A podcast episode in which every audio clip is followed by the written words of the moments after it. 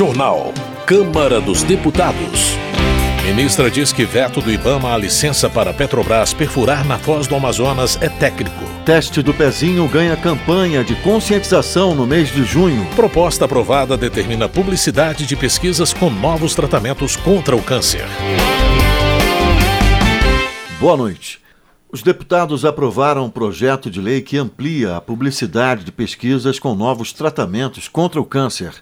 A repórter Silvia Munhato tem os detalhes. A Comissão de Constituição e Justiça da Câmara aprovou proposta que busca ampliar a transparência e a publicidade das pesquisas clínicas em desenvolvimento no Brasil que envolvam medicamentos novos para o tratamento do câncer. O texto aprovado determina que as informações sejam divulgadas na página da Anvisa na internet e nos veículos de comunicação social. O relator, deputado Dr. Vitor Linhales, do Podemos do Espírito Santo, recomendou a aprovação do substitutivo elaborado pela antiga Comissão de Seguridade Social e Família. Institui um programa nacional de pesquisa de drogas que combatem ao câncer e também um cadastro dessas drogas, fazendo com que a gente dê acesso às pessoas que estão hoje no sistema SUS ou qualquer outro ser humano que está passando a luta do câncer, que ele tenha acesso às drogas experimentais.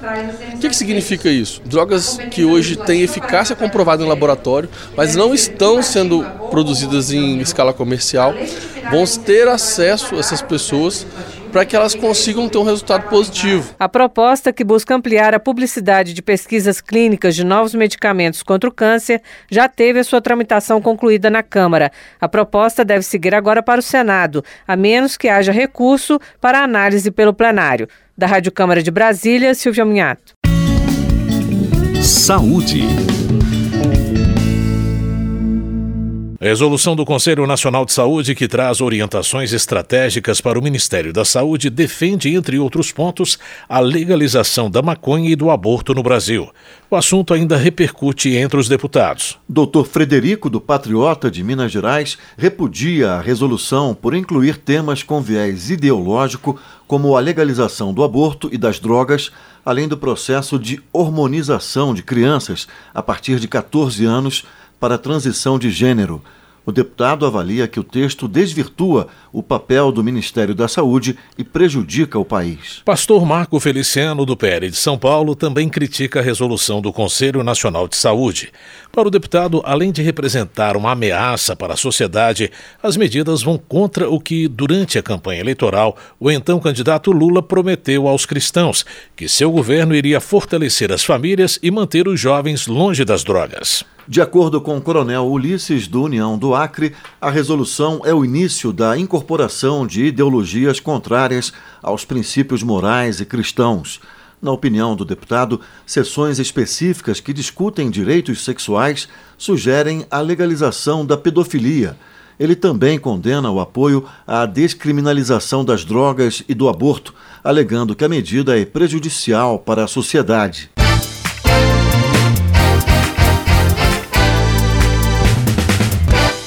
O teste do pezinho vai ganhar campanha de conscientização a ser realizada todos os anos no mês de junho. A reportagem é de Carla Alessandra. A Câmara aprovou uma proposta que cria uma campanha no mês de junho para a conscientização da importância do teste do pezinho. O projeto altera a lei que estabeleceu o dia 6 de junho como Dia Nacional do Teste do Pezinho, com previsão de ações de conscientização. Mas, segundo o autor da proposta, deputado Diego Garcia, do Republicanos do Paraná, a lei não especificou quais seriam essas ações e, por isso, ele apresentou a nova proposta que detalha ações educativas sobre a importância do teste, salientando que toda criança tem direito a essa triagem. O teste do pezinho possibilita a detecção de doenças que são de difícil diagnóstico no recém-nascido por serem assintomáticas e que, se não forem tratadas precocemente, podem causar sequelas neurológicas severas e irreversíveis. O texto prevê ainda que, em caso de resultado inconclusivo ou positivo, a família deve ser imediatamente convocada para a confirmação do diagnóstico e início do tratamento, que tem que ser o mais rápido possível. Criado inicialmente para a detecção de seis doenças, o teste neonatal agora consegue identificar mais de 50 possíveis doenças. Segundo a relatora da proposta na Comissão de Constituição e Justiça, deputada Caroline de Tone, do PL de Santa Catarina, é preciso garantir ampla divulgação sobre a importância do teste para que as famílias exijam seu direito. Esse projeto vai salvar vidas ao trazer essa conscientização, até porque é um teste gratuito fornecido pelo Sistema Único de Saúde, mas as famílias têm que pedir para poder realizar. O texto aprovado prevê ainda ações voltadas para os gestores e profissionais de saúde para garantir mais agilidade no fluxo de informações e na notificação dos casos detectados. Na Rádio Câmara de Brasília, Carla Alessandra. Educação. A Comissão de Educação retirou da pauta de votações o projeto que prevê segurança armada nas escolas. Delegado Paulo Bilinski, do PL de São Paulo, lamenta o comportamento da esquerda que comemorou a medida. Segundo ele, partidos de esquerda celebram a morte e não ajudam a adotar medidas que protejam as crianças, coibindo ataques violentos nas escolas. Cabo Gilberto Silva, do PL da Paraíba, também critica a retirada do projeto que trata de segurança armada nas escolas. Ele cita diversos casos de ataques violentos ocorridos em instituições de ensino, onde alunos e professores foram mortos ou feridos por criminosos. O deputado defende que a segurança nas escolas conte com vigilantes e agentes armados. Ciência e tecnologia. Merlong Solano, do PT do Piauí, avalia que o marco regulatório das rádios comunitárias é restritivo e dificulta a democratização do acesso aos meios de comunicação. Ele defende o aperfeiçoamento da legislação para que as rádios possam captar recursos que deem sustentação às suas despesas e permitam a melhoria da qualidade dos serviços que prestam à sociedade. Direitos Humanos. Para homenagear a líder quilombola Mãe Bernadette, assassinada a tiros na Bahia, pastor Henrique Vieira, do pessoal do Rio de Janeiro, está empenhado em reinstalar a Frente Parlamentar em defesa das comunidades quilombolas. Ele argumenta que é preciso dar voz e garantir protagonismo à pauta quilombola na agenda legislativa. Danilo Forte, do União do Ceará, espera que o Congresso inclua no orçamento do ano que vem recursos para atender mais de 18 milhões de pessoas com deficiência no Brasil. Ele destaca que faltam políticas públicas adequadas e um apoio mais abrangente que ofereça suporte médico e educacional para permitir a inclusão social dos deficientes. Economia. Paulão do PT de Alagoas celebra a aprovação do novo arcabouço fiscal. O parlamentar avalia que o projeto é fundamental para a estabilidade econômica do país. Segundo ele, a nova legislação, chamada de Regime Fiscal Sustentável, também dará maior segurança jurídica e atrairá mais investimentos. Joseildo Ramos, do PT da Bahia, salienta que o novo plano de aceleração do crescimento com foco na transição energética e a política de reajuste real do salário mínimo permitem uma projeção positiva para o país.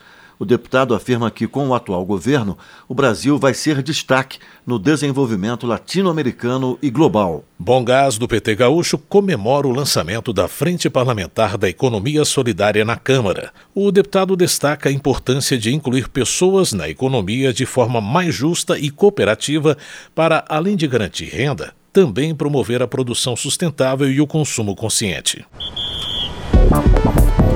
Transportes. Josenildo, do PDT do Amapá, denuncia os preços abusivos das passagens aéreas, especialmente para a região norte. Ele cita exemplos de tarifas exorbitantes, argumentando que a situação compromete o setor de turismo e os negócios em geral, além de ser um desrespeito aos consumidores ele cobra uma atitude do Ministério dos Portos e Aeroportos para garantir preços mais justos. Rogério Correia, do PT, critica o governador de Minas Gerais, Romeu Zema, por cobrar do governo federal melhorias em uma rodovia concedida à iniciativa privada.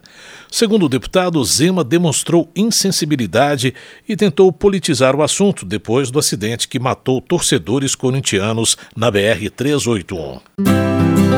Trabalho. Yandra Moura, do União, elogia o programa Primeiro Emprego Sergipe do governo estadual. A iniciativa insere jovens que nunca tiveram a carteira assinada no mercado de trabalho, pagando uma bolsa nos seis primeiros meses. A congressista também apresentou o projeto que propõe uma política de incentivo à contratação de jovens para reduzir a taxa de desemprego nessa faixa etária, que é o dobro da média nacional. Alfredinho, do PT de São Paulo, defende a aprovação do projeto que regulamenta a profissão dos promotores de venda, sempre vistos em supermercados, lojas e atacadões. Ele afirma que a categoria não recebe o devido reconhecimento, apesar de compor um contingente significativo de profissionais no Brasil, com cerca de 1 milhão e 700 mil trabalhadores.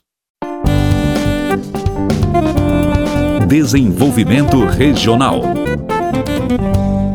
Gilson Daniel, do Podemos do Espírito Santo, agradece à Confederação Nacional dos Municípios por apontá-lo como o parlamentar mais comprometido com o municipalismo entre as pautas que defende, ele cita a revisão do Pacto Federativo e mudanças nas regras dos regimes próprios da Previdência para garantir sustentabilidade fiscal e equilíbrio financeiro aos municípios. Gabriel Nunes, do PSD, elogia as obras realizadas pelo governo da Bahia na cidade de Campo Formoso. Entre as ações, ele cita a reforma da escola Hilda Menezes e a construção de um novo sistema de água. O deputado também menciona a contribuição que o governo baiano tem dado à população da área rural com o asfaltamento de estradas do município. Ao assumir o mandato de deputada federal, Eliane Braz, do PSD do Ceará, afirma que chega ao momento mais importante de sua trajetória desde que iniciou a carreira política como vereadora em Iguatu. A parlamentar lembra seu passado humilde e reafirma o compromisso de honrar a confiança dos eleitores, trabalhando pelo Estado e pelo Brasil. Política. Bibo Nunes, do PL Gaúcho, expressa sua descrença em relação aos rumos do país. Para ele, o governo causa desesperança ao atacar a família e a religião, promover a educação sexual nas escolas, permitir a hormonioterapia a partir dos 14 anos de idade e a cirurgia da mudança de sexo, feita pelo SUS a partir dos 18 anos. Mas João Daniel, do PT de Sergipe, está otimista com o futuro do Brasil. O deputado entende que, sob a liderança do presidente Lula, a economia volta a crescer e a democracia se fortalece. Ele acrescenta que o governo tem se articulado no cenário internacional para resgatar temas que dizem respeito ao futuro da humanidade. Abílio Brunini, do PL de Mato Grosso, desqualifica denúncias envolvendo Jair Bolsonaro. O deputado avalia que as joias recebidas pelo ex-presidente não devem ser tratadas como um escândalo. Ele compara a ênfase dada aos presentes de Bolsonaro com os casos de corrupção e acusações contra políticos da esquerda, afirmando que estes, sim, são graves. Por outro lado, Helder Salomão, do PT do Espírito Santo, critica a tentativa de deputados da oposição de minimizar as práticas ilícitas do ex-presidente Jair Bolsonaro. Ele afirma que as joias foram roubadas e que Bolsonaro deve responder por todos os atos ilegais, inclusive como articulador da difusão de fake news. Diante das denúncias envolvendo o nome de Jair Bolsonaro em irregularidades, Tadeu Venere, do PT do Paraná, acredita que não existe outra possibilidade a não ser o ex-presidente ser preso. Ele ainda ironiza o quadro de saúde de Bolsonaro, que, segundo o deputado, é hospitalizado sempre que se encontra sob pressão. Por sua vez, Bia Kisses, do PL do Distrito Federal, critica parte da imprensa por, segundo ela, seguir orientação do governo federal de focar a cobertura nas denúncias contra o ex-presidente Jair Bolsonaro, para desgastar a sua imagem e, por outro lado, evitar assuntos incômodos para a atual gestão. A deputada reitera que sem imprensa livre e independente não há democracia. Giovanni Cherini, do PL Gaúcho, expressa consternação diante do apoio de partidos de centro ao governo federal. O deputado levanta questionamentos sobre a ética no parlamento e a possibilidade de alguns congressistas serem influenciados financeiramente. Ele espera que a oposição mantenha a coerência e não compactue com o que chama de desgoverno da gastança. Flávio Nogueira, do PT do Piauí, destaca que, por meio de boletim interno, o comando do Exército afirmou que não permitirá mais, dentro da instituição, qualquer tipo de polarização partidária.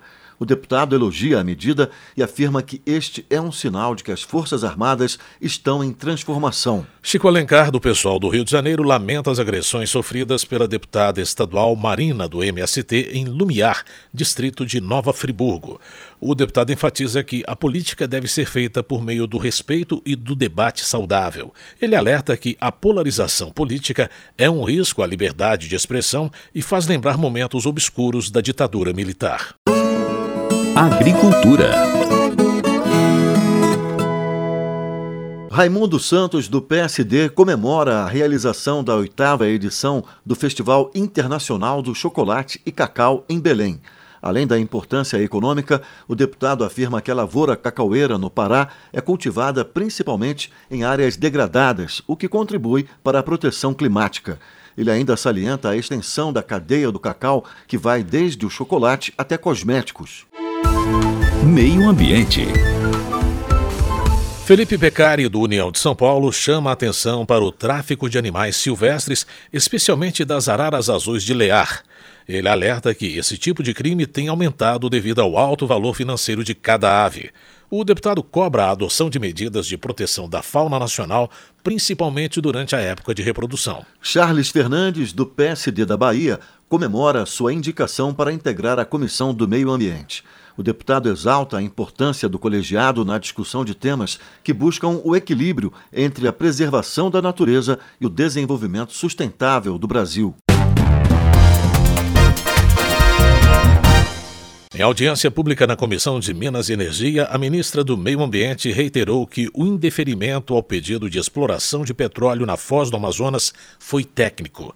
A repórter Ana Raquel Macedo tem os detalhes. A ministra do Meio Ambiente e Mudança do Clima, Marina Silva, reafirmou que a decisão do Ibama de indeferir o pedido da Petrobras para perfurar um poço na bacia da Foz do Amazonas, no litoral do Amapá, foi baseada em critérios técnicos e será respeitada pelo Ministério. Marina foi ouvida em audiência pública pela Comissão de Minas e Energia da Câmara, a pedido de diversos deputados. Eu vou repetir a exaustão. O IBAMA não facilita e nem dificulta. E o Ministério do Meio Ambiente respeita, do ponto de vista técnico, aquilo que são os procedimentos devidamente instruídos com base na boa gestão pública. Em maio, o IBAMA negou o pedido da Petrobras de perfurar um poço com o objetivo de verificar a existência ou não de petróleo na margem equatorial, área litorânea entre os estados do Amapá e Rio Grande do Norte. De acordo com o órgão ambiental, o pedido da companhia apresentava inconsistências técnicas para a operação segura do poço, com risco para a fauna local. O presidente do IBAMA, Rodrigo Agostinho, que também participou da audiência pública na Comissão de Minas e Energia, afirmou que a Petrobras entregou um pedido de reavaliação, que está sob análise técnica. Agostinho disse aos deputados que não existe nenhuma perseguição à companhia. Nenhuma empresa brasileira, nenhum empreendedor brasileiro tem mais licenças do IBAMA do que a Petrobras. Obviamente que é uma empresa orgulho para todos nós, mas só para se ter uma ideia, a gente emitiu ao todo 173 licenças agora basicamente na última década para a Petrobras. Durante a audiência pública, diversos deputados defenderam a exploração de petróleo na foz do rio Amazonas. O deputado Lafayette de Andrada, do Republicanos de Minas Gerais, disse que o pedido da Petrobras se restringe à perfuração de um único poço com o objetivo de verificar a viabilidade da exploração de petróleo na margem equatorial. Os testes que a Petrobras desejava fazer estariam a 400 quilômetros de distância da foz. Me parece longínquo e seriam testes. E temos que considerar que ali do lado a Goiânia já está explorando petróleo. O Brasil pode tomar todos os cuidados que quiser, mas não vai impedir a Goiânia de explorar petróleo. E não fazer teste, é explorar efetivamente. O deputado Júlio Lopes, do PP do Rio de Janeiro, que também pediu a audiência, lembrou que além da Guiana, o Suriname já está explorando petróleo próximo ao litoral do Amapá. Nós fomos ver o Suriname agora, por exemplo. Ele identificou uma reserva de petróleo em 2020. Começou o licenciamento em 2021. Em 2023 já está em exploração no Suriname uma reserva do tamanho de 27% da reserva brasileira. Durante a audiência pública da Comissão de Minas e Energia com a ministra Marina Silva, diversos deputados também pediram agilidade do IBAMA na concessão de licenças para a conclusão das obras da linha de transmissão que vai interligar Roraima ao Sistema Elétrico Nacional e da BR 319, que liga Rondônia ao resto do país. Da Rádio Câmara de Brasília, com informações de Janari Júnior, Ana Raquel Macedo. Termina aqui o jornal Câmara dos Deputados, com trabalhos técnicos de Tony Ribeiro e a apresentação de José Carlos Andrade e Márcio Salema. Uma boa noite para você. Uma ótima noite. A Voz do Brasil retorna amanhã.